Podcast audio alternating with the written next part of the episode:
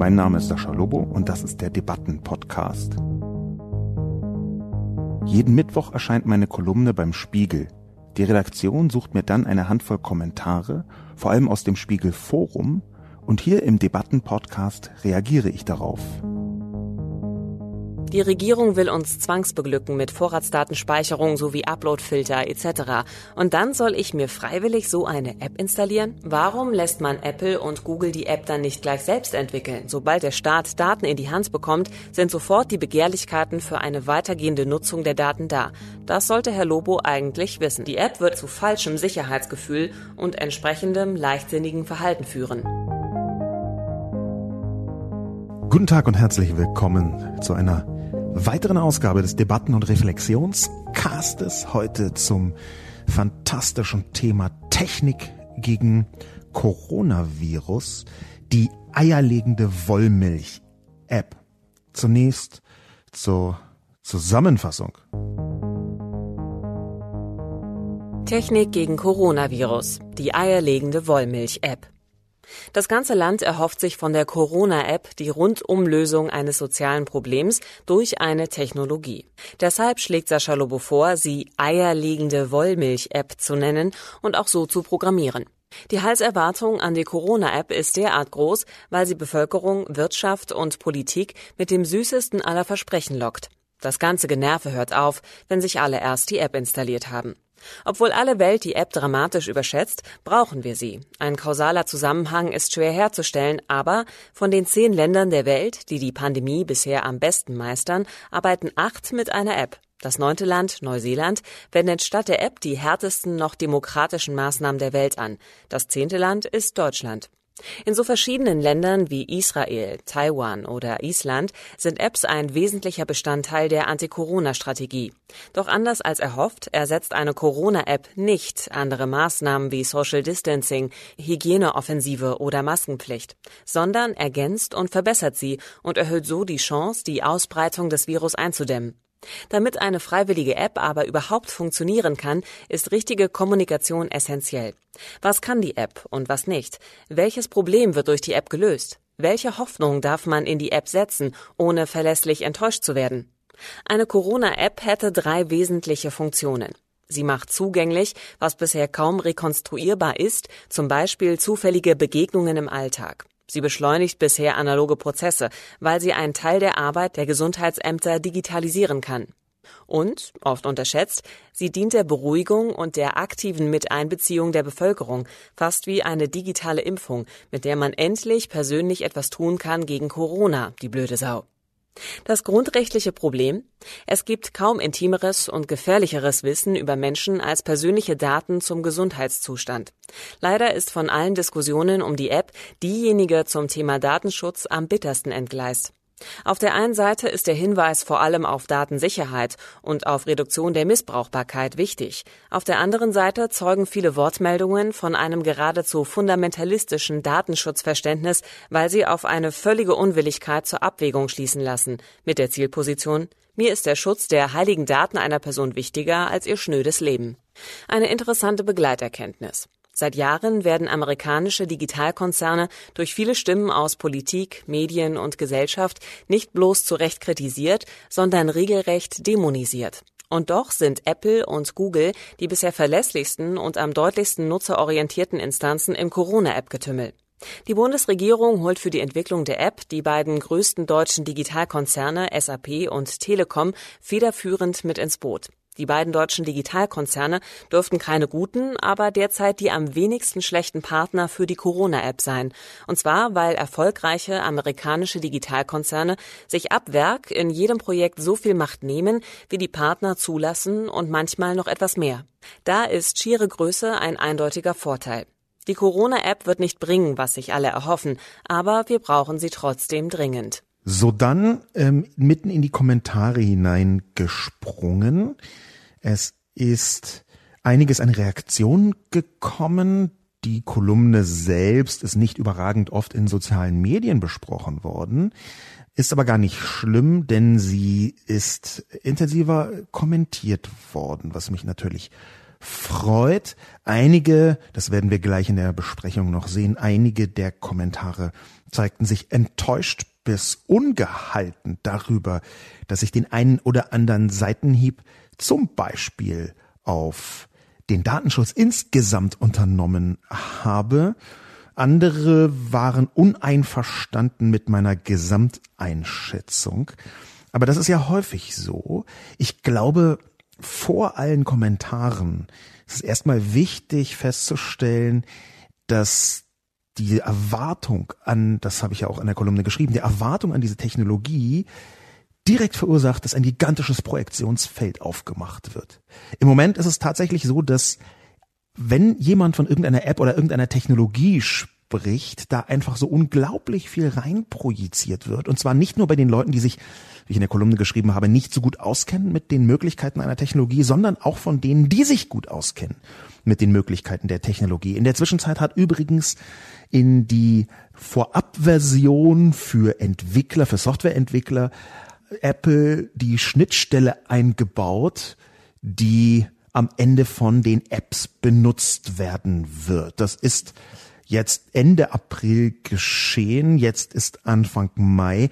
Das ist eine ziemlich große Geschwindigkeit dafür, dass wir hier von sehr delikaten technischen und auch ganz schön komplexen technischen Prozessen sprechen. Komplex sind die deswegen, weil im Detail gar nicht so klar ist, was man mit den vorhandenen Technologien alles hinbekommen kann. Relativ viel funktioniert bei dieser App beziehungsweise bei der im Moment als wichtigsten Schuss betrachtete App ähm, über Bluetooth, also ein Nahbereichsabgleich zwischen einzelnen Geräten.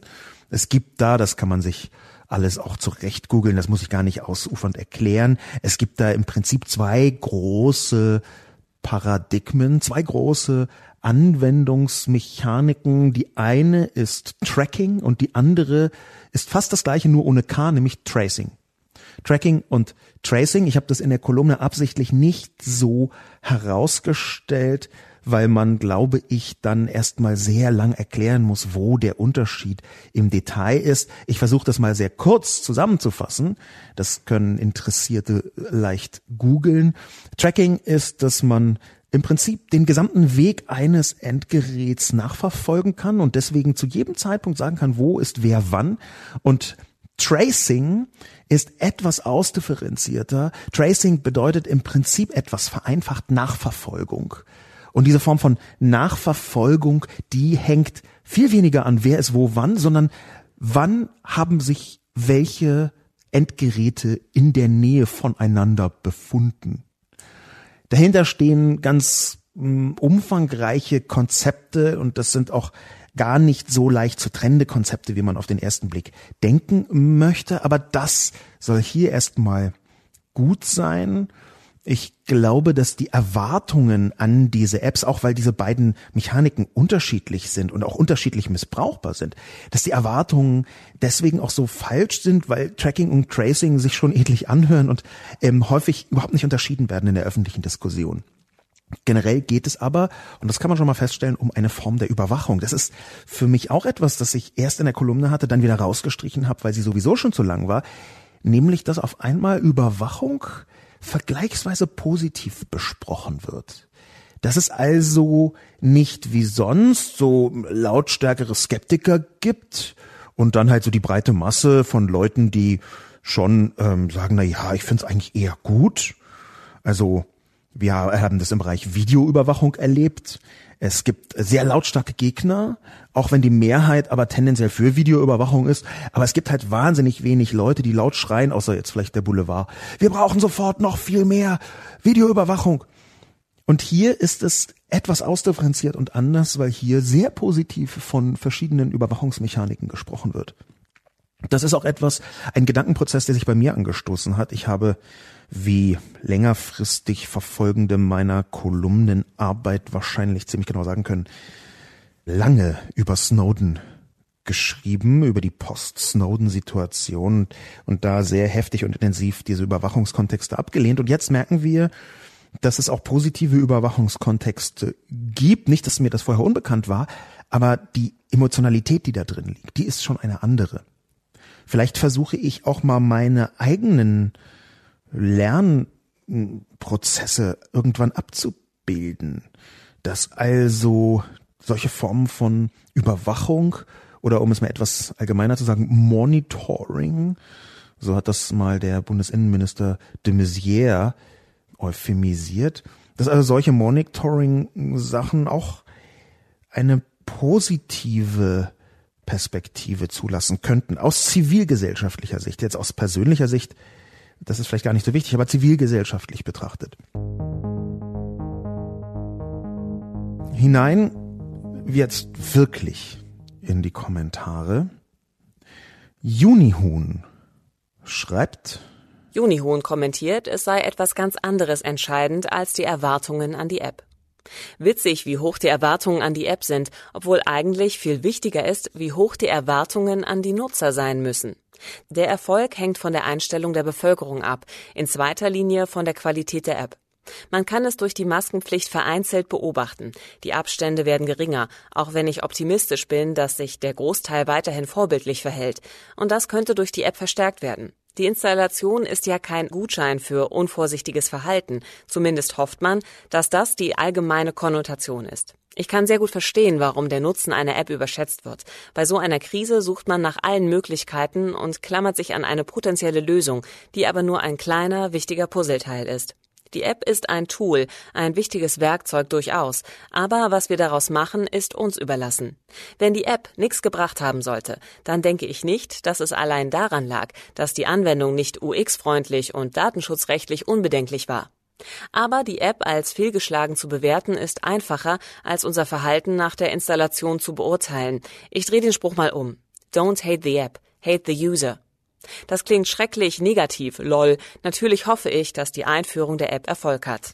Danke Juni Huhn für diesen sehr wichtigen Einwurf und vor allem dafür, dass ich glaube, dass das erste Mal ist, dass ein Kommentar in den Podcast Eingang findet, in dem LOL steht. Ich nähere mich aus verschiedenen privaten Gründen im Moment der Millennial-Jugendsprache wieder stärker an und möchte daraus sinnvolle Elemente übernehmen, ohne dass es sich jetzt zu anbiedernd anhört, aber so ein bisschen, so andeutungsweise irgendwie aus diesem Boomer-Talk so reinzukommen in eine gewisse Aktualität, das halte ich schon für sinnvoll. Da, vielen Dank, Juni Huhn, also für dieses eingebaute LOL, so ganz organisch eingebaute LOL. Und trotzdem möchte ich der Beobachtung etwas widersprechen. Und zwar ist ja der Kern davon, wie Junihun richtig sagt, don't hate the app, hate the user. Ich möchte dem deswegen widersprechen, weil ich glaube, dass wir hier auf einer derartigen Größenordnung von Wichtigkeit des Projekts sind, dass man sowas vorher berechnen muss. Nicht sollte, sondern wirklich muss. Die App ist nur dann eine gute App, und ich würde wirklich von gut sprechen oder überhaupt funktionieren, wenn sie komplett sicher gegenüber noch den unbedarftesten Nutzerinnen und Nutzern ist. Das ist deshalb wichtig, glaube ich, weil wenn man sich so ein bisschen außerhalb dieser ziemlich digitalen, gebildeten, urbanen Blase bewegt, in der zum Beispiel ich den ganzen Tag schwimme, wenn man also da etwas heraussticht dann erkennt man ziemlich schnell, dass ganz viele Selbstverständlichkeiten für eine sehr digitale Generation, wie sagen wir mal ruhig die Millennials, gar nicht so selbstverständlich sind. Ich habe ein Beispiel, ich weiß gar nicht, ob ich das hier schon mal angebracht habe, ich glaube schon, macht aber nicht, weil es so gut passt.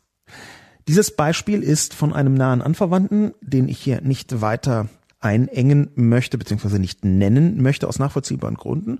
Und dieser nahe Anverwandte, der hat ein iPhone bekommen vor gar nicht langer Zeit und hat auf den Startbildschirm dieses iPhones halt die üblichen Apps dazu mitbekommen. Ich habe dieser Person dann eine iMessage geschickt, eine Nachricht geschickt und obwohl ich dieser Person vorher ausführlich erklärt hatte, wie das genau funktioniert und wo und was, hat diese Person es nicht geschafft, diese Nachrichten zu sehen, zu lesen oder gar zu beantworten.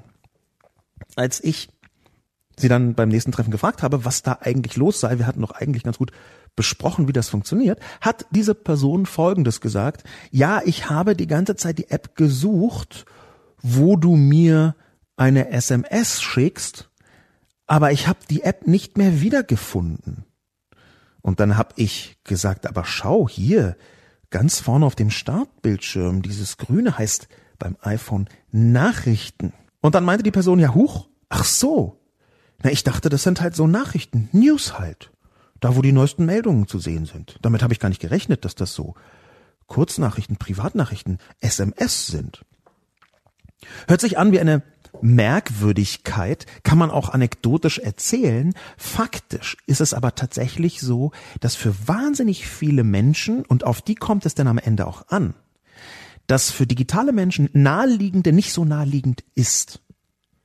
Es ist sogar in einigen Untersuchungen, die meines Wissens in den Vereinigten Staaten vor etwa vier Jahren gemacht worden sind, ich würde so sagen 2016 ungefähr, ist es äh, jetzt ähm, grob erinnert, ist sogar rausgekommen, dass ein verstörend großer Anteil der Menschen gar keine Apps auf dem iPhone, auf dem Smartphone, auf dem Android installiert hat. Also null Apps. Und als man versucht hat herauszufinden, warum das genauso ist, dass die Leute keine Apps installieren, kam relativ schnell raus, dass sie es einfach nicht können und nicht wissen und nicht genau erahnen, wie man mit dieser Situation umgeht. Wir können uns einfach die Nutzenden nicht aussuchen bei einer App, die buchstäblich die gesamte Bevölkerung als Zielgruppe hat. Deswegen kann ich Don't Hate the App, Hate the User einfach nicht akzeptieren, weil wir das schon vorher wissen, dass ein Anteil X irgendwo zwischen 30 und 60 Prozent nicht ausreichend technisch sachkundig ist, um auch nur eine Minimaleinstellung so hinzubekommen, dass die App irgendwie funktioniert. Die muss von ganz alleine funktionieren. Das macht auch vollkommen klar, dass ohne Apple und Google einfach exakt gar nichts funktionieren würde. Das muss einfach eine tief, wie es jetzt auch kommen wird, eine tief ins Betriebssystem eingebaute Mechanik sein. Das Maximale dürfte sein, dass man vorher fragt, dürfen wir das verwenden? Ja, nein. Aber schon der Anspruch, das müsse jetzt fremd installiert werden reduziert aus meiner Sicht die Durchdringungswahrscheinlichkeit in Deutschland, sagen wir mal von, oder ich kann, das gibt ja keinen Vonwert, auf, auf allerhöchstens 15 bis 20 Prozent. Dazu kommt dann noch die Reduktion dadurch, dass die Kommunikation bisher so mäßig war, schon was die Masken angeht, darüber habe ich mal geschrieben und auch einen Podcast gemacht, aber eben jetzt auch was die App angeht. Und die Kommunikation ist ziemlich wichtig deshalb, weil das Einfallstor, der Staat kommt auf mein Handy und überwacht meine Bewegungen. Das ist vorsichtig gesagt schon ganz schön gruselig und wird noch gruseliger, wenn da die ganzen Freunde der Verschwörungsmythen und Theorien anfangen, ihren Unfug draufzusatteln. Völlig abgesehen davon, dass natürlich tatsächlich Sollbruchstellen vorhanden sind und auch Gefahren wenn der Staat oder doch zumindest staatlich assoziierte Institutionen Zugriff auf bestimmte Daten haben. Es ist ja nicht so, als sei da nicht schon wahnsinnig viel passiert. Und auch darüber habe ich schon häufig geschrieben, wie viel da passiert. Wenn nach einem Helene Fischer Konzert über 80 Mal auf die Polizeidatenbank zugegriffen wird, wo Helene Fischer eigentlich genau wohnt und wo sie gemeldet ist, was komplett super mega illegal mit Ausrufezeichen ist, dann erkennen wir hoch, Missbrauch von staatlichen Daten durch Teile der Exekutive scheint jetzt kein kleines Problem zu sein, sondern eher eine gewisse Form von Normalität. Und zwar eine Normalität, mit der man sich auseinandersetzen muss. Einmal wieder zurückgetornt es ist in der Tat so, dass die App für jeden funktionieren muss und für jede. Und dass keinerlei Wissen vorausgesetzt werden sollte. Das Einzige, was vorausgesetzt werden sollte, ist einfach ein Smartphone. Und das war's auch schon. Ich glaube, wir können uns Don't Hate the App, Hate the User nicht leisten. Das Digitale ist immer noch und auch Smartphones sind immer noch viel zu komplex für sehr, sehr viele Menschen, als dass man irgendetwas anderes erwarten könnte, als dass sie es anschalten und den Akku einigermaßen am Leben halten. Ich glaube, nur in diesem Fall wenn Apple und Google eine Push-Nachricht auf dem Smartphone erscheinen lassen, jetzt können Sie hier die App runterladen und hier aktivieren. Nur dann erreichen wir einigermaßen sinnvolle Größenordnungen. Man täuscht sich häufig darüber. Gerade wenn man wie das Publikum jetzt von diesem Podcast ja ganz offensichtlich so versiert ist, Podcast hören zu können, dann täuscht man sich häufig darüber, was eigentlich die technologische Normalität in der Bevölkerung ist. Deutschland ist ja das zweitälteste Land der Welt und als solches auch ein nicht besonders digital affines, technologieaffin definitiv, digital und virtualitätsaffin definitiv nicht. Das älteste Land der Welt Japan, da ist eine größere Affinität zu digitalen Entwicklungen zu beobachten. Aber in Deutschland gibt es einfach immer noch sehr viele Leute, die nicht so viel damit am Hut haben und die trotzdem ein Smartphone haben, meinetwegen, weil sie es geschenkt bekommen haben. Die müssen wir mit einbeziehen. Und ich glaube, dass deshalb diese App speziell in Deutschland die absolut minimalsten Kenntnisse voraussetzen muss. Ich widerspreche also Unihuhn darin, dass sie geschrieben hat, ich denke nicht, dass es allein daran lag, dass die Anwender nicht, Anwendung nicht UX-freundlich oder datenschutzrechtlich unbedenklich war. Doch UX, also User Experience, also Benutzbarkeit, um das mal etwas umzuwandeln und einzudeutschen, Benutzbarkeit der App, einfache Verständlichkeit der App ist absolut essentiell. Holger hat diesmal ein auf eine Art meinen Lieblingskommentar geschrieben. Und Lieblingskommentar, ich stehe dem Konzept Lieblings generell skeptisch gegenüber, weil Lieblings bei mir immer komplett durchwechselt. Lieblingslied, fragt man mich danach, dann ist es früh ein anderes als spät, wenn ich zwei Rosé getrunken habe, noch drei andere Lieblingslieder, als wenn ich zwei Rotwein getrunken habe. Und nachts am Strand dachte ich auch schon mal, Waiting in Wayne ist mein absolutes Lieblingslied im über aller Zeiten immer und überall. Und dann war ich am nächsten Morgen wieder nüchtern und Waiting in Wayne war ziemlich krasser Kitsch von äh, äh, Bob Marley, aber es ist natürlich trotzdem ein tolles Lied am Strand mit Rotwein. Das Konzept Lieblings ist mir also fremd und trotzdem ist Holgers Kommentar mein Lieblingskommentar, weil er so tief blicken lässt und auch, weil Holger gleichzeitig einen interessanten Punkt setzt und völlig vom Schuss gerät. Er schreibt, der Seitenhieb auf den gelegentlich und so auch hier überschwappenden Datenschutzfundamentalismus ist durchaus angemessen und das sage ich, dessen berufliches Aufgabengebiet der Datenschutz in Unternehmen ist.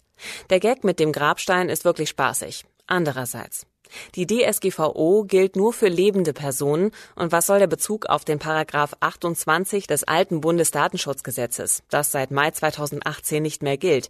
Der Paragraph 28 des neuen BDSG kann nicht gemeint sein, da sinnfrei. Fragezeichen.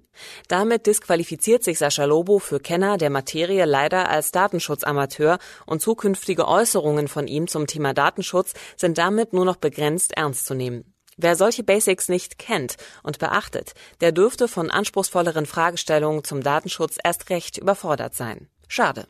Was geschieht hier? Hier ist offensichtlich ein Datenschutzexperte, Holger, nämlich mit dem beruflichen Aufgabengebiet Datenschutz in Unternehmen, der einen Scherz gutieren konnte, aber nicht voll durchdrungen hat, was Humor bedeutet.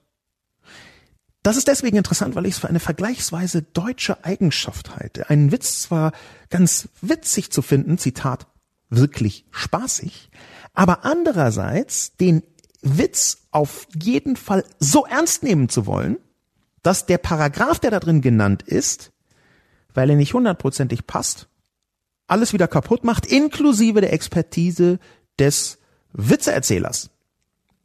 Das ist schon eine ganz besondere Kunst, einen Witz gut zu finden, aber sich darüber zu beschweren, dass er nicht 100%ig präzise ist. Ich kann das allerdings auflösen, lieber Holger.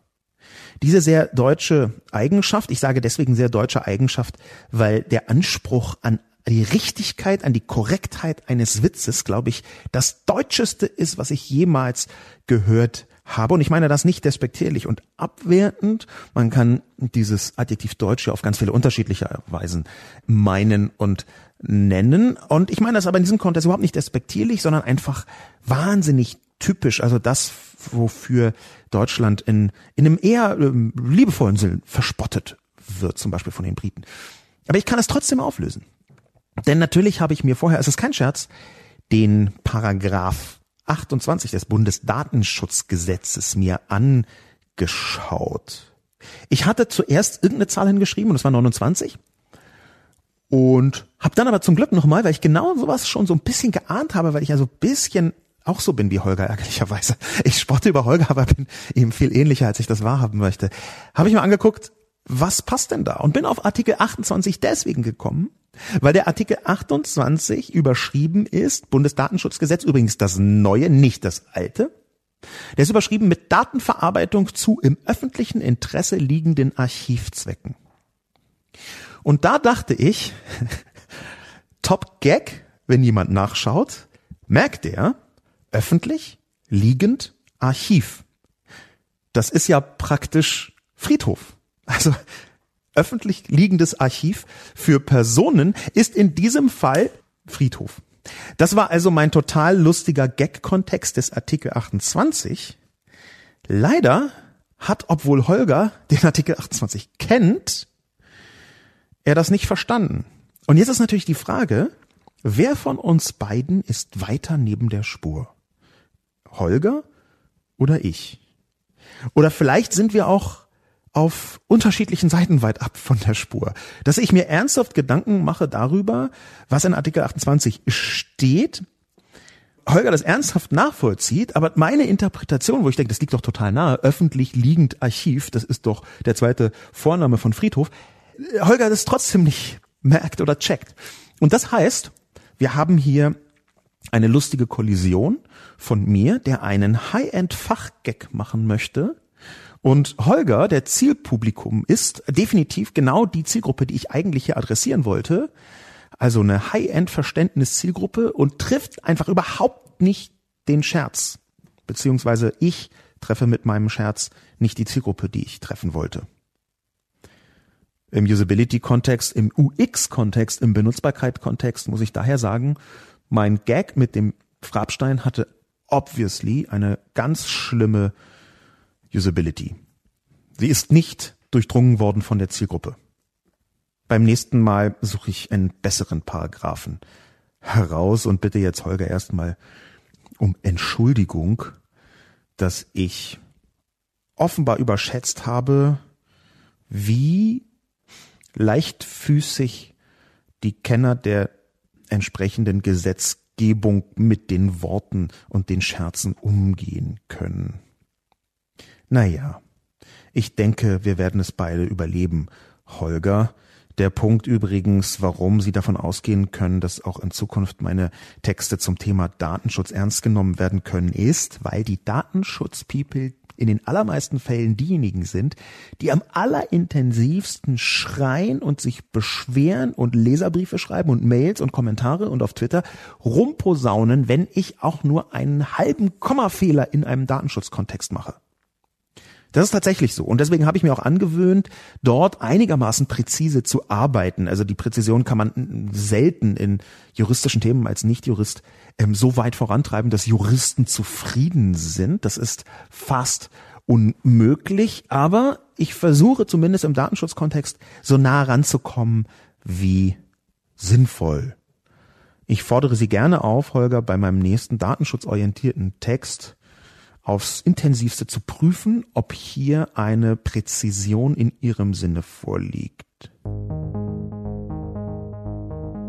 Sebastian hat einen sehr interessanten Ansatz mitgebracht. Er hat nämlich eine simple Frage gestellt. Warum lässt man Apple und Google die App dann nicht gleich selbst entwickeln? Das erhöht auch die Chancen, dass das Ganze grenzübergreifend bzw. weltweit funktioniert. Alle Länder legen zusammen und zahlen den beiden dafür Betrag X. Zack, fertig. Diese Frage ist auf den ersten Blick gar nicht so abwegig. Und auch auf den zweiten und dritten Blick ist sie nicht abwegig. Beide, Google und Apple, haben ja Apps, die sie weltweit ausrollen. Nehmen wir zum Beispiel sowas wie Google Maps oder YouTube. Beide haben unendlich viel Erfahrung damit, wie man auf die jeweiligen spezifischen Gegebenheiten der Länder eingeht. Es gibt ein riesiges Aber, beziehungsweise eigentlich gibt es sogar zwei Abers. Der erste Punkt ist, dass die Skepsis gegenüber Apple und Google in manchen Ländern so groß ist, und zwar bei den Personen selbst, dass eine App von Apple und Google wahrscheinlich gewisse Vorbehalte erzeugen würde und manche Leute auch so aus Boykottgründen und allem möglichen da sogar dazu bringen würde, dass sie absichtlich falsche Daten versuchen werden zu produzieren. Auch da gibt es bereits Menschen, die sich im Netz verabreden, eine eventuelle App nicht nur zu boykottieren, sondern zu vergiften. Das ist nur theoretisch möglich, aber überhaupt, dass Leute sowas wollen, das ist schon merkwürdig und hängt natürlich ganz eng mit einer großen Skepsis gegenüber Apple und Google zusammen. Die quillt ja, sagen wir mal, aus den Feuilleton-Artikeln dieses Landes seit vielen Jahren sehr intensiv heraus. In manchen Bereichen zu Recht, in anderen Bereichen halt nicht vielleicht so ganz sinnvoll, aber das ist ein anderer Punkt. Meine Einschätzung, warum Apple und Google das nicht tun, und die basiert auf vielen Gesprächen mit vielen Leuten, die da eine gewisse Sachkunde auch im direkten Umgang mit diesen Konzernen haben. Mein educated guess, mein, sagen, meine qualifizierte Raterei wäre, dass man am meisten falsch machen kann und auch am meisten zu verlieren hat bei dem sogenannten Frontend, also das, was die Nutzenden am Ende sehen. Denn dieses Frontend, diese App, also das, was auf dem Screen drauf ist, das ist schon ganz schön heikel. Bis in die Kommunikation hinein.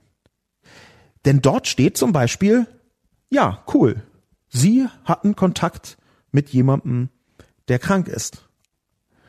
Solche Nachrichten überbringt, glaube ich, niemand wahnsinnig gerne. Und gleichzeitig gibt es hier Unsicherheiten. Diese Unsicherheiten sind zum Beispiel juristischer Natur. Was ist denn, wenn Leute anfangen, und das würden sie definitiv, wenn Leute anfangen, Apple und Google zu verklagen, weil auf dem Screen etwas stand, was sich am Ende als nicht richtig herausgestellt hat und sie deswegen meinetwegen einen Job verpasst haben oder was auch immer. Ich glaube, Apple und Google tun gut daran, für sich selbst gut daran, diese App nicht selbst zu entwickeln. Aus rechtlichen, aus juristischen, aus Verantwortungsgründen aber auch, weil wenn sie im Hintergrund sind, aber nicht im Vordergrund, sind sie halt nicht die Leute, die die schlechten Nachrichten überbringen. Und ich glaube, das hängt sehr, sehr stark genau damit zusammen. Völlig abgesehen davon, dass natürlich die verschiedenen Strategien der verschiedenen Regierungen so unterschiedlich sind, dass gar nicht Apple und Google die gleiche App überall in der gleichen Weise anbieten könnten. Gleichzeitig kommt noch dazu, dass es ja Länder gibt, die schon längst die Apps haben, unter den Top 10 der sichersten Länder der Welt, das habe ich in der Kolumne auch geschrieben, was Covid-19 angeht, ähm, sind ja acht Länder, die mit Apps arbeiten.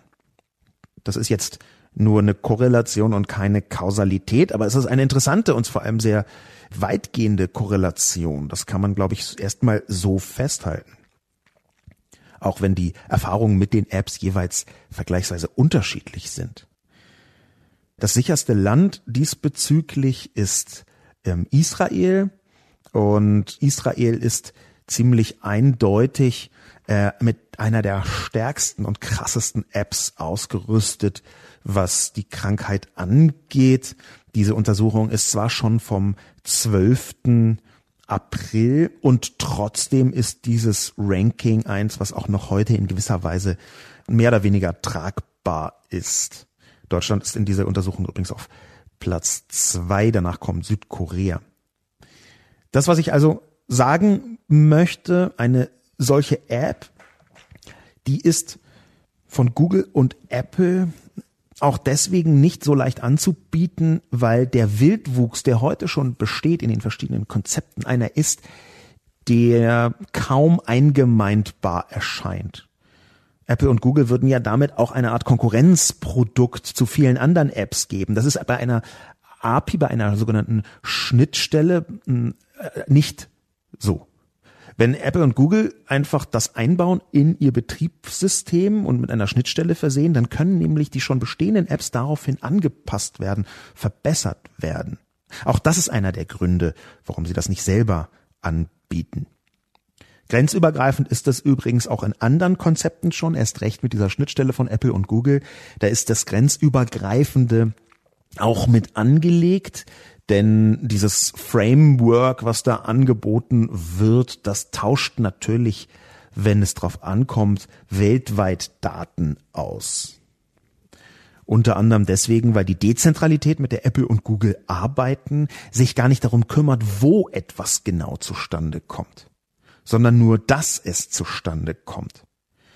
Das bedeutet, zwei Geräte sind nebeneinander für einen Zeitraum X, also bestand eine Gefahr, wenn das eine Gerät später sagt, ja, mein Besitzer hatte übrigens einen positiven Test, dann kann auf diesem anderen Smartphone, egal wo es dann irgendwie zwei Wochen später ist, weltweit, natürlich einfach so ein Alert in dieser ähm, in der App erscheinen. Wir gehen noch mal kurz zurück zum Thema, Thema Datenschutz. Denn Jörg hat dazu etwas geschrieben. Jörg sieht in Sascha Lobos Kolumne eine unwürdige, unsachliche Polemik gegen Datenschutz. Er argumentiert, als hätte es die illegalen Übermittlungen von infizierten Daten an Polizei und Landeskriminalämter gerade eben nicht gegeben. Apple und Google horten Daten, um Geld zu verdienen. Staatliche Stellen nutzen sie zur Überwachung. Immer. Die Verlockung ist immer da, und sobald der Staat Daten in die Hand bekommt, sind sofort die Begehrlichkeiten für eine weitergehende Nutzung der Daten da. Das sollte Herr Lobo eigentlich wissen. Danke, Jörg, für diese Anmerkung. Und es ist in der Tat so, dass ich das eigentlich weiß und dass ich hierzu aber meine Meinung weiterentwickelt habe. Ich würde nicht von geändert sprechen, denn Datenschutz ist mir und Datensicherheit ist mir immer noch wichtig.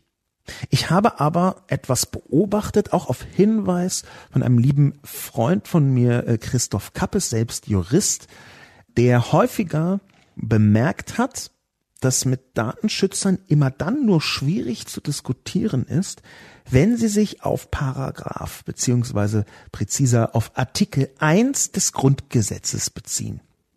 Es gibt eine ganze Reihe von so High-End-Profi-Datenschutz-Peoplen, die den Datenschutz ableiten aus der Würde des Menschen. Das hängt natürlich auch mit den entsprechenden Gerichtsurteilen zusammen. Es gibt da eine lange Historie, gerade in Deutschland, auch von Verfassungsgerichtsurteilen, wo selbstredend auf das Grundgesetz Bezug genommen wird und da immer wieder der Artikel 1 eine zentrale Rolle spielt, die Würde des Menschen. Und das ist ja strukturell auch gar nicht falsch, mit der Würde zu operieren. Wenn man aber als Letztbegründung die Würde des Menschen für den Datenschutz benutzt, dann passiert etwas, was sehr schnell in Richtung Datenschutzfundamentalismus geht. Nämlich, man postuliert eine völlige Unverhandelbarkeit. Die Würde des Menschen ist einfach nicht verhandelbar. Und wenn man Datenschutz darauf basieren lässt, eine Diskussion, die ich mit Christoph Kappes, dem besagten Freund, häufig geführt habe, weil die Idee von ihm stammt, wenn man darauf Datenschutz komplett basieren lässt und begründet, dann wird Datenschutz halt nicht mehr zu einem Abwägungsgut, sondern zu einer Unverhandelbarkeit. Dann ist alles immer ständig auf jeden Fall nicht Verhandlungssache, sondern unbedingt zu schützen, so wie die Würde des Menschen. Die Würde des Menschen kann man auch nicht verhandeln. Weil ja, dann kann man ja das ganze Grundgesetz irgendwie äh, auch gleich sein lassen. Das ist die Problematik, die dahinter steht. Ich habe meine Meinung weiterentwickelt in der Form, dass ich glaube, dass Datenschutz stärker sich bewusst sein muss, Verhandlungssache zu sein. Und jetzt werden ganz viele Leute, die eigentlich gemeint sind mit Datenschutzfundamentalisten, sagen, ja, dann machen wir doch, ist doch so. Aber ich glaube, dass die Grenzen da zu eng gezogen werden. Und meine gewisse Skepsis ist schon bei meinen Artikeln und den Podcasts zur DSGVO, zur Datenschutzgrundverordnung, deutlich geworden. Ich glaube einfach, dass mit der Digitalisierung und stärker noch mit der Vernetzung eine andere Perspektive auf Daten und Datenschutz gegeben werden muss. Und zwar auch deswegen, weil die Nutzenden selbst in sehr vielen Fällen sich ganz anders verhalten, als Datenschützer das eigentlich von ihnen wollen. Das ist ein Standard, der da gesetzt wird durch die Verhaltensweisen der vielen. Und ich möchte nicht immer und immer und immer wieder hören, dass die vielen so bescheuert sind und so doof sind und noch 13 andere ableistische Sätze dahinter und man sie deswegen um jeden Preis schützen muss davor, dass sie ihre kostbaren, wertvollen Daten abgeben. Das ist mir als Argument zu schmal und auch zu paternalistisch.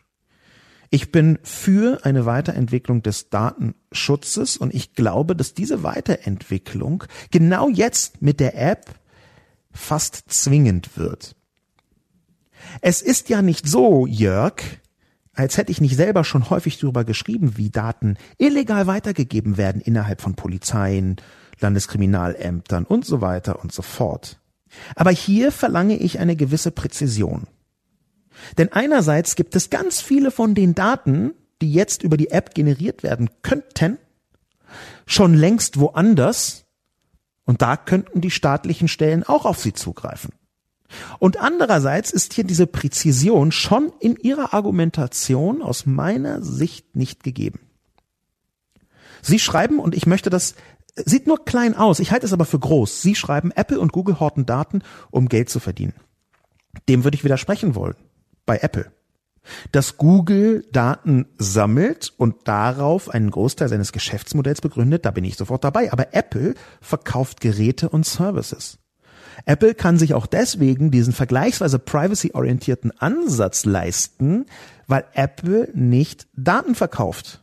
Daten verkauft übrigens auch nicht Google. Das ist auch ein missverständliches Konstrukt, was häufig gemacht wird. Äh, Google sammelt Daten und verkauft bestimmte Auswertungsmechaniken und die Aufmerksamkeit. Google ist ja immer noch ein weitgehendes One-Trick-Pony, nämlich Werbung. Google verkauft Werbung und damit die maßgeschneiderte Aufmerksamkeit von Menschen. Ich glaube, dass wenn man nicht die Präzision hat zu erkennen, dass Apple keine Daten hortet, um Geld zu verdienen oder da muss man sich schon sehr verbiegen, sondern dass Apple einfach mit einem iPhone-Verkauf Geld verdient. Wenn man das nicht ausreichend präzise betrachtet, dann gerät man ganz schnell in zu voreilige Schlüsse, gerade was Datenschutz angeht. Die Verlockung ist immer da und sobald der Staat Daten in die Hand bekommt, sind sofort Begehrlichkeiten für eine weitergehende Nutzung der Daten da. Ja, stimmt. Habe ich 17.000 Mal drüber geschrieben. Komma, aber da glaube ich beim besten Willen nicht, dass die App eine neue Ebene und Kategorie der Gefährlichkeit darstellt, erst recht nicht, wenn es sich hier um eine dezentrale Angelegenheit handelt. Der Staat weiß heute schon ganz, ganz, ganz genau, wenn er es darauf anlegt, wer mit Covid-19 infiziert ist. Krankenkassendaten zum Beispiel die Daten von den Krankenhäusern, die in Deutschland zu einem guten Teil in kommunalem und damit quasi staatlichen Besitz vorhanden sind. Es gibt die Daten schon, sogar komplett personalisiert. Ob der Staat jetzt da immer drauf zugreifen kann oder nicht, ist eine zweite Frage. Aber genau das ist ja der Punkt. Sie schreiben selber die illegalen Übermittlungen von infizierten Daten an Polizei und Landeskriminalämtern. Das ist richtig, aber die ist geschehen ohne diese App, Jörg. Das heißt, diese App würde auf der Ebene nur eine weitere Verlockung darstellen, hätte aber wahnsinnig viele Vorteile oder doch mindestens einige Vorteile, um das mal etwas präziser auszudrücken. Dass ich ab und zu gegen den Datenschutz polemisiere, hängt auch damit zusammen, dass ich da so viele aus meiner Sicht weltfremde Argumentationen sehe. Und ich meine jetzt noch nicht mal die DSGVO, die ich ja strukturell einigermaßen okay finde, wenn auch an manchen Punkten komplett übers Ziel hinausgeschissen. Sondern ich meine, dass sowas, dass sich irgendwelche Landesdatenschützer unter großem Trara abmelden von Twitter, weil sie es nicht für mit dem deutschen Datenschutz vereinbar halten. Aber wenn Twitter wirklich von allen großen Social Networks das harmloseste datenschutzseitig, wenn die nicht mehr akzeptabel sind für deutsche Datenschützer, was ist denn überhaupt noch am Internet akzeptabel? Muss man da nicht vielleicht zugestehen, dass die entsprechende Datenschutzperspektive abgegradet werden muss? Besagter Datenschützer übrigens, der aus Baden-Württemberg, der Landesdatenschützer, mit dem ich schon ein, ein paar Mal aneinander geraten ist vielleicht übertrieben, aber wir hatten so ein bisschen kleine Nickeligkeiten. Dem äh, habe ich relativ frontal attackiert, als er bei der Ibiza Affäre, die ja zum Sturz des Vizekanzlers Strache in Österreich geführt hat, als er sich darüber beschwert hat, dass dort Journalistinnen mit Videoüberwachung gearbeitet haben. Das war ab irgendeinem Punkt mir dann wirklich zu doof, dass journalistische Arbeit, verdeckte journalistische Arbeit nur nach den Kriterien des Datenschutzes bewertet werden kann und deswegen unterbleiben soll. Nee, sorry. Genau das meine ich mit weltfremd. Es gibt einfach einen Punkt, da ist der Datenschutz nicht mehr aus unantastbarem Gold. Und dieser Punkt, den kann man verhandeln. Und ich sage nicht, dass meine Position hier richtig ist. Aber dadurch, wie eben schon angedeutet, dass so viele Leute sagen, Menschenwürde unverhandelbar, auch wenn sie den zweiten Teil nicht dazu sagen, meinen sie ihn oft. Dadurch glaube ich, ist jede auch polemische Annäherung an den Datenschutz manchmal gar nicht ganz falsch. Ich plädiere hier nicht für die Abschaffung, ich plädiere hier nicht für freie Bahn für Facebook, ich plädiere hier nicht für Generalüberwachung überall, sondern ich plädiere hier für eine lebensnähere Auslegung von den existierenden und ja leider gar nicht mehr zu ändernden Gesetzen.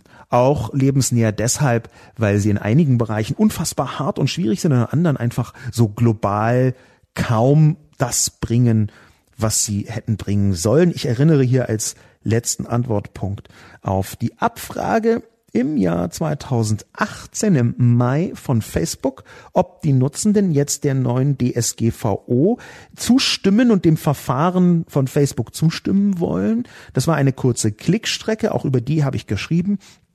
Und diese Klickstrecke hat nicht nur A, die Zustimmung zur neuen Praxis nach DSGVO abgefragt, sondern auch B, verpflichtend gleichzeitig die Zustimmung zur neuen Gesichtserkennung von Facebook eingebaut. Und wenn man da nicht Ja gesagt hat, dann ist man nur unter allergrößten Schwierigkeiten überhaupt weiter handlungsfähig geblieben auf Facebook.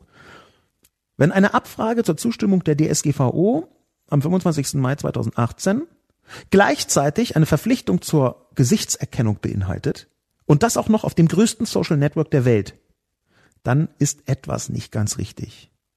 Und ich behalte mir vor, genau dagegen auch harsche Polemiken zu schreiben. So, Peng. Annabella schreibt, die Regierung will uns zwangsbeglücken mit Vorratsdatenspeicherung sowie Uploadfilter etc. Und dann soll ich mir freiwillig so eine App installieren? Nö, sorry, aber da streike ich. Auf den ersten Blick sieht Annabellas Einlassung erstmal ein bisschen giftig aus. Es finden sich sicherlich irgendwo auch irgendwelche Kommentatorinnen und Kommentatoren, die sagen, Annabella, Sie bringen damit Menschen um. Sie werden durch die Nichtinstallation Ihrer App mit großer Sicherheit mehrere hundert Menschen getötet haben. Im Alleingang. Natürlich wird es in Sachen App auch wieder die Vernunftpanik geben. Natürlich wird es auch wieder Leute geben, die, die Menschen, die sagen, ich will die App nicht haben, ungefähr so anschauen, als hätten sie gerade ein, ein Rudel Babys angehustet in freier Wildbahn. Natürlich wird es Leute geben, die komplett überschätzen, was die App kann und glauben, das ist die Lösung und jeder, der es nicht benutzt, ist quasi ein Mörder. Und trotzdem sehe ich den Punkt von Annabella. Und zwar ist das ein nicht wegzuredender Punkt. Es ist nämlich in der Tat so, dass das gar nicht so gute, sondern teilweise sogar katastrophal schlechte Övre der Bundesregierung im digitalen ein ernsthaftes Hindernis ist für das Projekt Corona-App. Wenn die Bundesregierung sich nicht so sagenhaft quatschig und schlimm angestellt hätte, in den letzten 15 Jahren, was digitale Gesetzgebung und digitale Projekte angeht. Wenn sie auch nur ein bisschen ein Gespür entwickelt hätte dafür, was tatsächlich die etwas aufmerksameren unter den Nutzenden gesehen haben. Vorratsdatenspeicherung, Uploadfilter sind da zwei sehr gute Stichworte. Wenn die Regierung, die Bundesregierungen Merkel, jetzt die vierte hintereinander, wenn die auch nur etwas mehr darauf gehört hätten, was kritische Leute sagen. Und das meine ich explizit nicht mich, weil ich äh, hätte immer gemeckert, sondern eher diejenigen, die so in einem stirnrunzelnden Halbdistanz da sitzen und dadurch auch, auch skeptisch sind, aber eben nicht eine Kolumne zur Verfügung haben oder einen großen Twitter-Account, wo sie immer meckern können. Aber wenn die, die Bundesregierung Merkel etwas mehr darauf Rücksicht genommen hätten, dann könnte man ihnen auch viel stärker bei der App vertrauen. Annabella hat einen ganz wichtigen Punkt aufgebracht, wo ich überlege, ob ich nur auf diesen Punkt auch noch mal eine eigene Kolumne basieren lasse. Es ist nachvollziehbar, dass Annabella streiken möchte. Sie sagt, no, sorry, da streike ich. Total nachvollziehbar. Vorratsdatenspeicherung. Ich habe noch im Ohr, wie Sigmar Gabriel damals Vizekanzler irgendwie die Vorratsdatenspeicherung so hochgejazzt hat zum, wenn die nicht kommt, dann sterben alle Menschen auf der Welt. Ist, ist nur ganz grob paraphrasiert. Aber wie da die Vorratsdatenspeicherung hochgejazzt worden ist, gegen alle Warnungen und wie der Uploadfilter durchgeprügelt worden ist, wie das Leistungsschutzrecht durchgeprügelt worden ist, gegen alle Warnungen, die jetzt übrigens fast alle eingetroffen sind, weil es nichts bringt. Wenn ich das alles sehe, dann fühle ich sehr mit Annabella und sage zwar nicht, da streike ich, aber da würde ich streiken, wenn ich nicht glauben würde, hier ist das Schlimmste durch Apple und Google verhindert worden. Crazy, oder?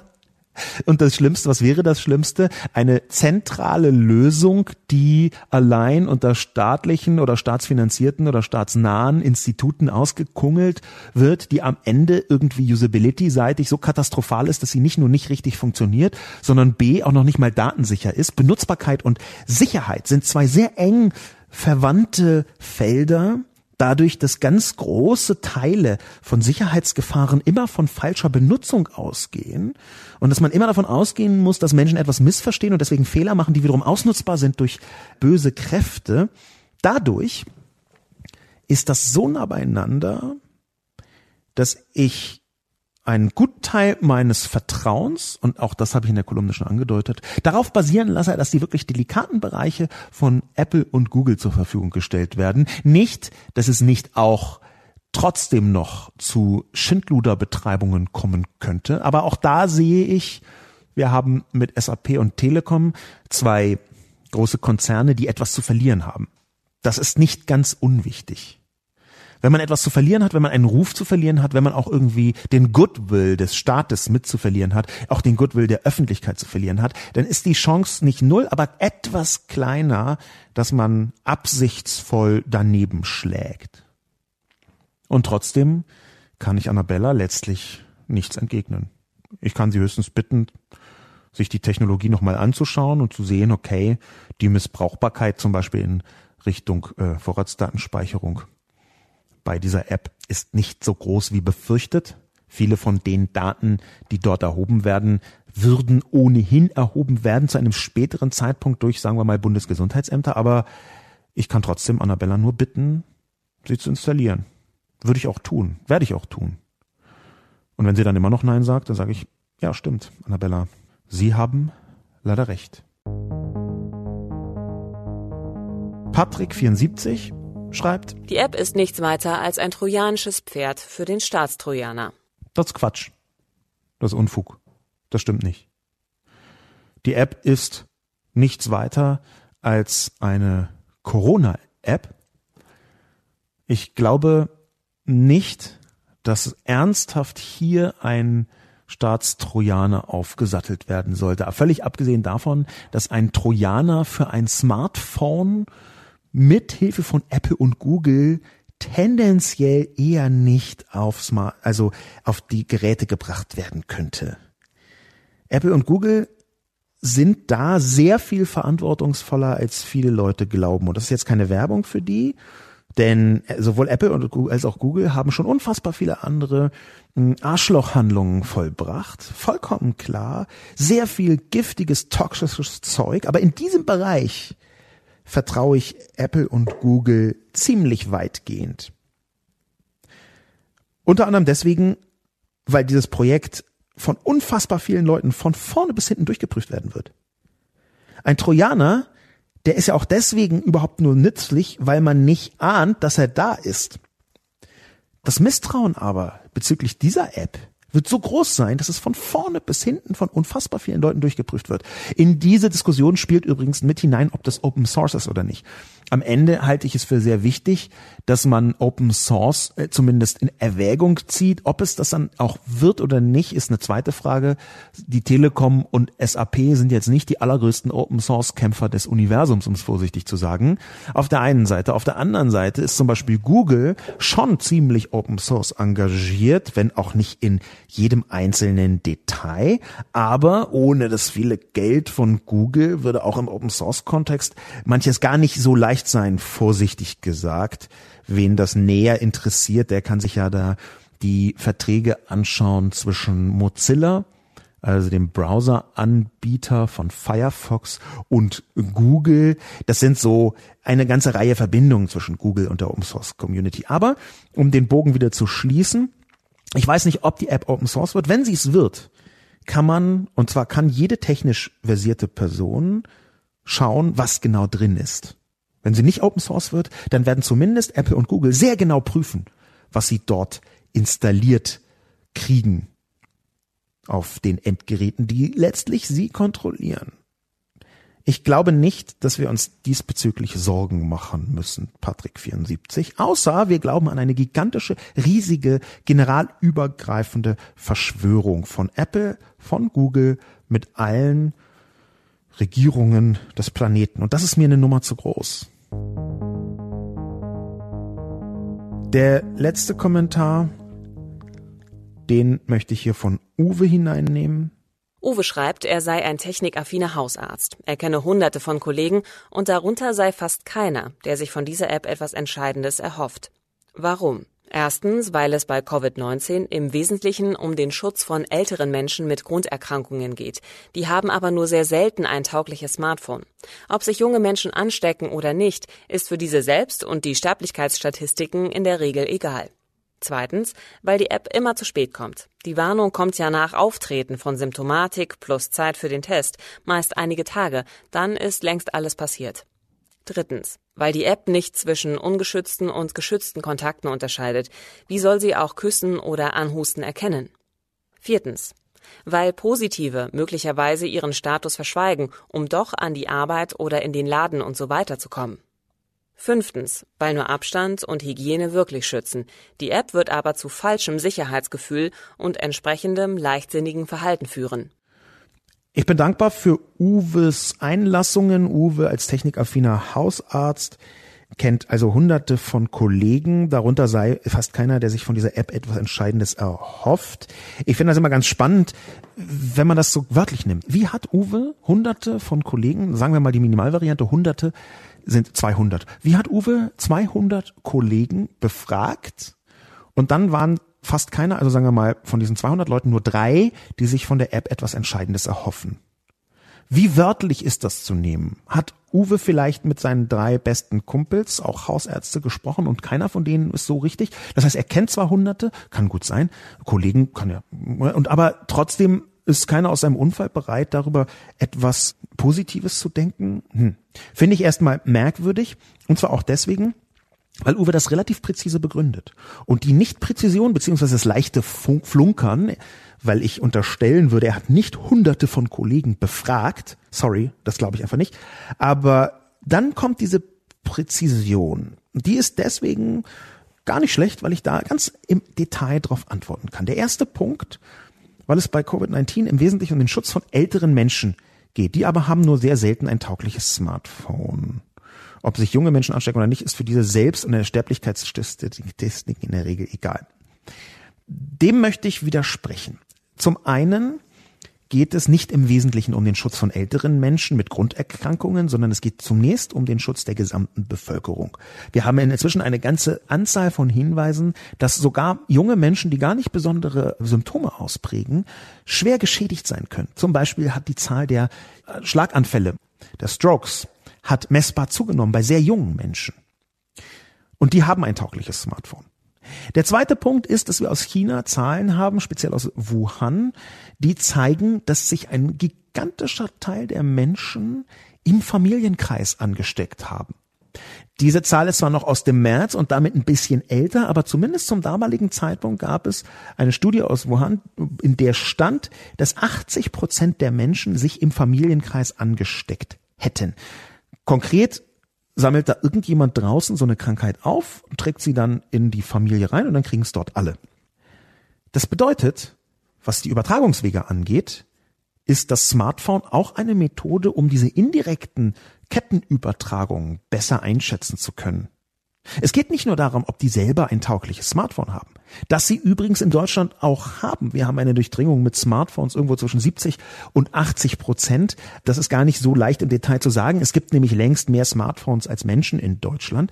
Und hier erreichen wir aber Möglichkeiten, weil es nicht immer darum geht, alle, alle, alle überwachen zu können, um es nachvollziehen zu können, sondern es reichen in vielen Fällen bereits Teilmengen von Daten, um Aussagen treffen zu können.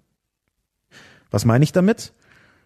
Nun, wenn wir sehen, dass bei einer Veranstaltung X sieben Leute mit einem Smartphone waren, die alle sieben dann Covid-19 nach Hause getragen haben, dann ist es egal, ob die anderen Leute bei der Veranstaltung auch noch Smartphones haben. Ich kann sie dann zwar über ihr Smartphone nicht erreichen. Ich kann aber zumindest bekannt geben, Achtung, damals war dort eine Veranstaltung, bei der ganz offensichtlich der Virus verbreitet worden ist. Es geht auch um Gewinnung von Informationen, die man dann auf andere Weise verwenden kann. Das ist der erste Punkt. Der zweite Punkt ist, dass es ja nicht nur um Sterblichkeitsstatistiken geht, sondern um sehr viel mehr. Der dritte Punkt ist auch eine bestimmte Form von Mustererkennung. Nach welchen Kriterien gibt es hier Ansteckungsmöglichkeiten? Welche Orte sind besonders gefährlich? Und schließlich, was die App angeht, vor allem auch begrenzte Communities. Und Community muss man hier so ein bisschen, sagen wir mal, größer auslegen, weniger spezifisch auslegen. Es gibt erste Versuche, äh, auf der ganzen Welt übrigens, zum Beispiel äh, Krankenhausmitarbeitende mit Smartphone-Apps auszustatten, um in einem Krankenhaus zu sehen, wer hat wann mit wem wo sich getroffen. Es gibt da auch Experimente, diesen Menschen einfach verpflichtend eine App aufs Handy zu drücken, die sie immer bei sich tragen müssen, um die Infektionsketten zum Beispiel in Krankenhäusern oder eben in Altersheimen komplett nachvollziehen zu können. Das ist dann sogar eine Form von Zwangs-App, die wie gesagt in manchen Ländern äh, erforscht wird, wo man bei spezifischen Communities sagen kann, okay, hier gibt es Ansteckungen in diesem Krankenhaus und zwar von da und da und da und da und kann die Ketten sehr viel leichter nachvollziehen. Dem zweiten Punkt zu widersprechen, weil die App immer zu spät kommt. Warnung kommt ja nach Auftreten von Symptomatik und Zeit für den Test, meist einige Tage, dann ist längst alles passiert. Nein, nicht längst alles passiert. Dem muss ich auch widersprechen.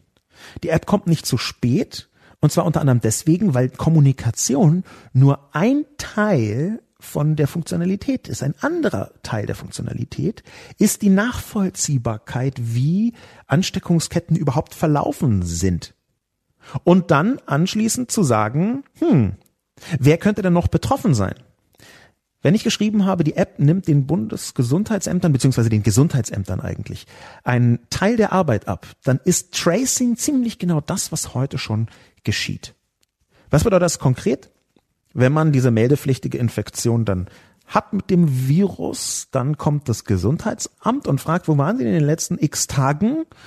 Und schreibt alles auf, wo man war und ruft dann wiederum die Leute an, ob die Symptome haben und bittet sie zum Test.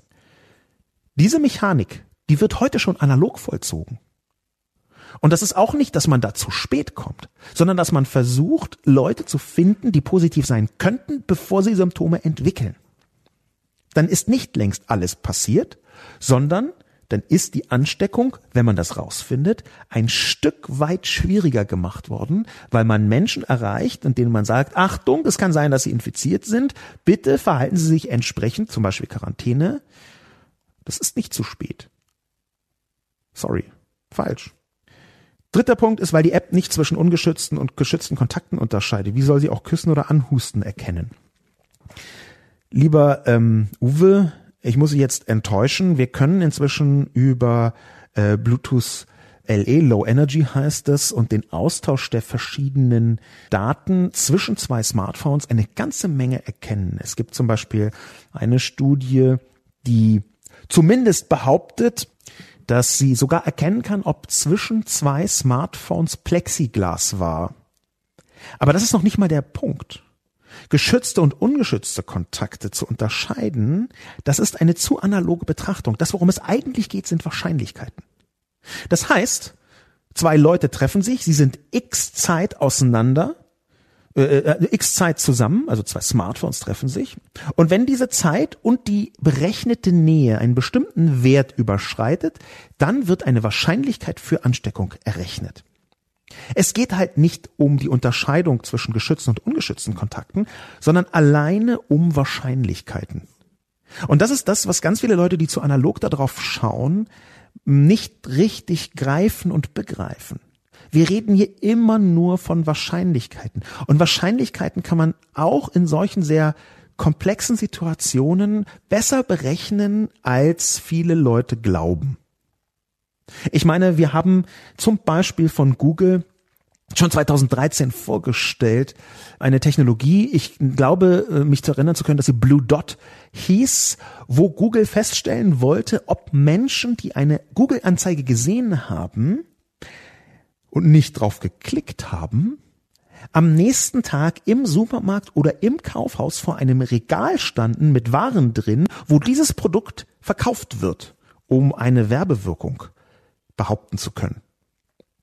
Das ist die Ebene, von der wir inzwischen und zwar schon seit einigen Jahren sprechen. Und viel davon ist übertrieben, aber manches eben auch nicht übertrieben, weil es um Wahrscheinlichkeiten geht und das vollkommen ausreicht. Man muss nicht sagen, 100 Prozent gesichert Kontakt, sondern wie groß ist die Wahrscheinlichkeit, dass bei diesem Kontakt etwas geschehen sein könnte. Und es ist nicht schlimm, wenn man nur einmal von fünf richtig liegt in so Ebenen der Wahrscheinlichkeit. Der vierte Punkt ist, weil Positive möglicherweise ihren Status verschweigen, um doch in die Arbeit in den Laden etc. zu kommen. Das ist wahr, das kann sein. Ich glaube aber, dass man das immer hat, egal ob mit App oder nicht. Das hat man auch mit den Gesundheitsämtern, dass Leute sagen, nee, möchte ich nicht. Und gleichzeitig gibt es ja Menschen, die versuchen, ein einigermaßen verantwortungsvolles Teil des Kollektivs zu sein. Und auch da wieder reicht, wenn ein größerer Teil der Menschen das ehrlich macht. Alle Konzepte in diese Richtung planen von Anfang an mit ein, dass es sowieso Menschen gibt, sagen wir mal 10, 15, 20 Prozent, die das entweder nicht richtig machen oder nicht richtig machen wollen. Solche Konzepte müssen das aushalten und ich glaube, sie tun das auch. Sie halten das aus. Und schließlich das letzte Argument, Nummer fünf, weil nur Abstand und Hygiene wirklich schützen, die App aber wird zu falschem Sicherheitsgefühl und entsprechendem leichtsinnigen Verhalten führen. Ich habe auch dazu schon mal geschrieben. Ich fürchte einfach, das ist eine falsche Kommunikation. Ich glaube nicht, dass die App zu falschem Sicherheitsgefühl und entsprechend leichtsinnigem Verhalten führt. Ich glaube, das ist eine Unterschätzung von den Menschen. Und zwar sind die Menschen natürlich manchmal uninformiert und manchmal komisch und manchmal auch nicht die aller, aller, allerklügsten alle gleichzeitig. Ja. Aber ich glaube nicht, dass irgendjemand sich die App installiert und dann der Meinung ist, ja, die schützt mich ja vor einer Ansteckung. Sorry. Und wer das denkt, der wird sowieso eher dazu neigen, äh, sich mal zu überlegen, ob er sich irgendwelches Desinfektionsmittel spritzt, weil Donald Trump das in einer Pressekonferenz gesagt hat. Die App dient der Nachvollziehbarkeit und ich glaube nicht, dass sie zum unmittelbaren Sicherheitsgefühl beiträgt. Ich glaube nicht, dass irgendjemand sagt, cool, jetzt habe ich ja die App runtergeladen, jetzt verzichte ich auf die Maske. Ich glaube, es wird auch weiterhin Leute geben, die auf Masken verzichten. Aber ich glaube nicht, dass das irgendjemand direkt kausal mit der App begründet. Auch deswegen lehne ich das fünfte und letzte Argument ab und möchte zum Schluss nochmal sagen, beim gegenwärtigen Konzept, bei der gegenwärtigen Perspektive kann ich aus meiner Sicht nur empfehlen, diese App zu benutzen. Und zwar auch deswegen, weil so viele und auch so sachkundige und auch vertrauenswürdige Instanzen, Institutionen, Leute, wie sagen wir mal der Chaos Computer Club oder eine Vielzahl von ähm, Expertinnen und Experten darauf schauen mit einer gigantischen Lupe. Und man sich vergleichsweise sicher sein kann, dass wenn da was schief läuft, dass das bekannt wird. Auch das ist eine Form von Sicherheit. Ich glaube, ich kann es mir leisten und ich glaube, es ist sogar sinnvoll, dazu aufzurufen, diese App zu installieren. Ich werde es auf jeden Fall tun. Mein Name ist Sascha Lobo. Vielen Dank fürs Zuhören.